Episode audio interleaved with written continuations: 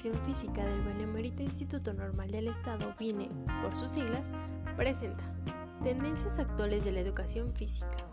Un espacio para entender y conocer el camino que ha recorrido la educación física a través del tiempo. Les doy la bienvenida, una vez más, a este espacio de tendencias actuales de la educación física en su transmisión número 4, enfocada en el tema motricidad humana. El contenido de este espacio busca fortalecer y enriquecer los conocimientos adquiridos previamente a lo largo del curso escolar 2019-2020. El tema que, del que hablaremos el día de hoy lo tomamos de nuestro artículo Aportes a la educación física, recreación y deporte. Arbey Montaya. Bueno, comenzaremos por saber a qué se refiere el término de la motricidad humana. Bueno, en primera instancia, este es un tema estudiado y desarrollado hace por lo menos cuatro décadas por estudiosos y seguidores de la filosofía de la vida y representación del mundo inaugurada por Manuel Sergio en la década de los 70. Para algunos investigadores es construcción académica científica a partir de conceptos y aceptaciones históricamente construidas en la evolución del pensamiento humano. Ese aporte de la motricidad humana ha sido desde su propuesta inicial un tema polémico. Entre parte de la comunidad académica y asunto estudiado como conocimiento tratado, experiencia vivida y sistematizada por el grupo de seguidores de Manuel Sergio, que avanza epistemológicamente y actualiza la propuesta aplicando en la práctica y viviendo en el día a día la motricidad humana, entre ellos de Harvey Bain y Eugenia que a través de esta lectura de reflexiones sobre la educación física, la recreación y el deporte, trata de recuperar aspectos históricos de la educación física, de la recreación y del deporte.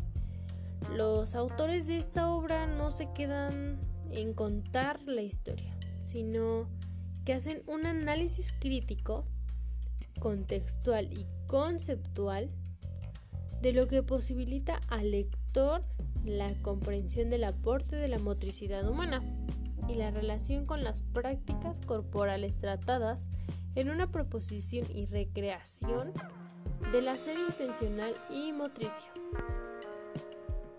Adentrándonos más acerca de este tema, nos podemos encontrar lo que es la educación física y el deporte en Manuel Sergio.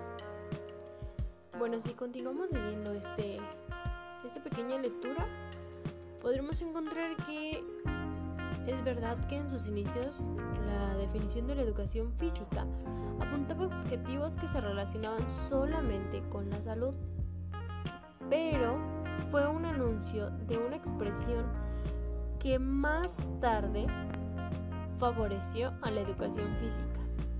Esto es en el siglo XIX se enriquecería con un significado más amplio.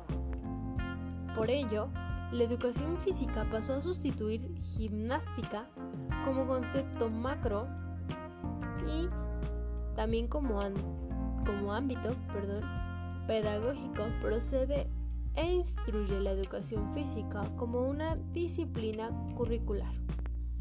Manuel Sergio nos habla de que la educación física de la posición de las universidades es como una señal de una crisis evidente de la educación física, cartesianamente centrada en lo físico y la necesidad de mudanza.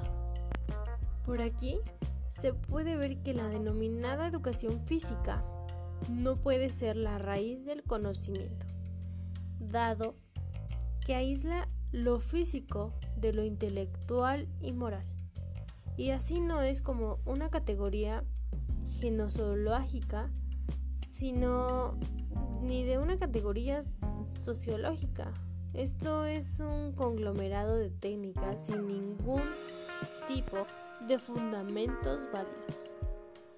Eh, no nos basta una práctica porque no se precisa una comprensión de la misma.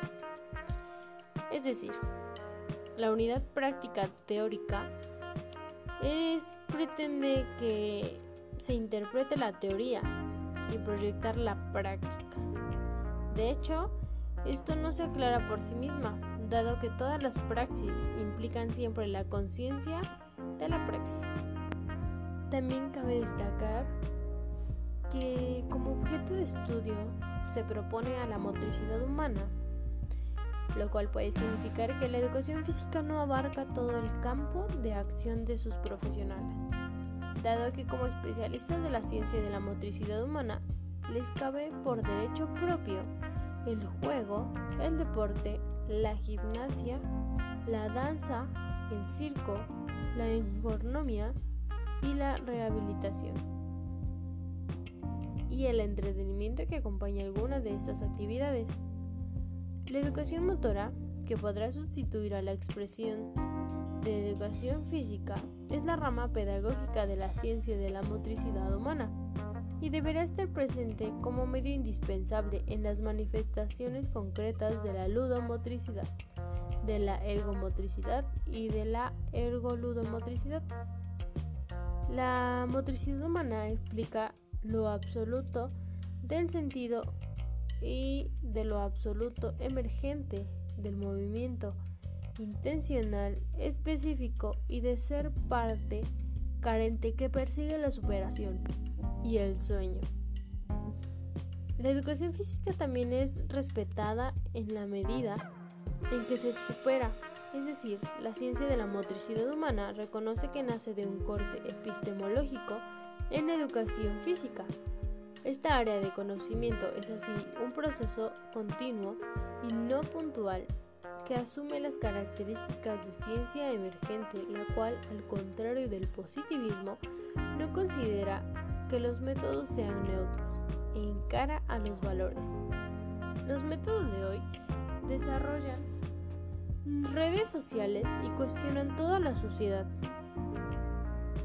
Pero la CMH representa una doble ruptura epistemológica y política, dado que la mudanza del paradigma cartesiano-newtoniano hace el paradigma emergente debe ser acompañado de una visión global y dialéctica de la sociedad y por ello debe ser acompañado de una visión global.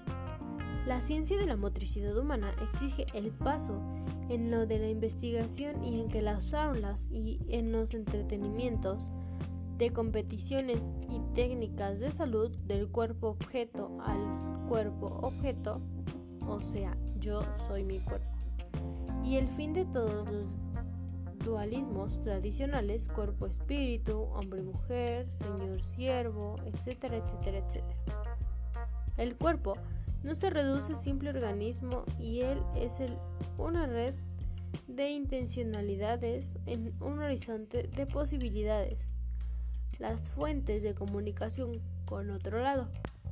En conclusión de todo este tema, podemos hablar de que en China para 16 días de competencia. El país anfitrión hizo un gasto de 41 mil millones de dólares en los que participaron 204 países en 28 deportes. La mayoría eran atletas.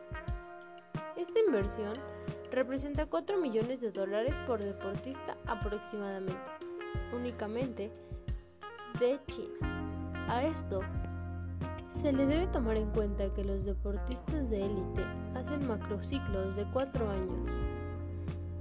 Pero, ¿en dónde está nuestra misma humanidad y el concepto que tenemos de vivir bien?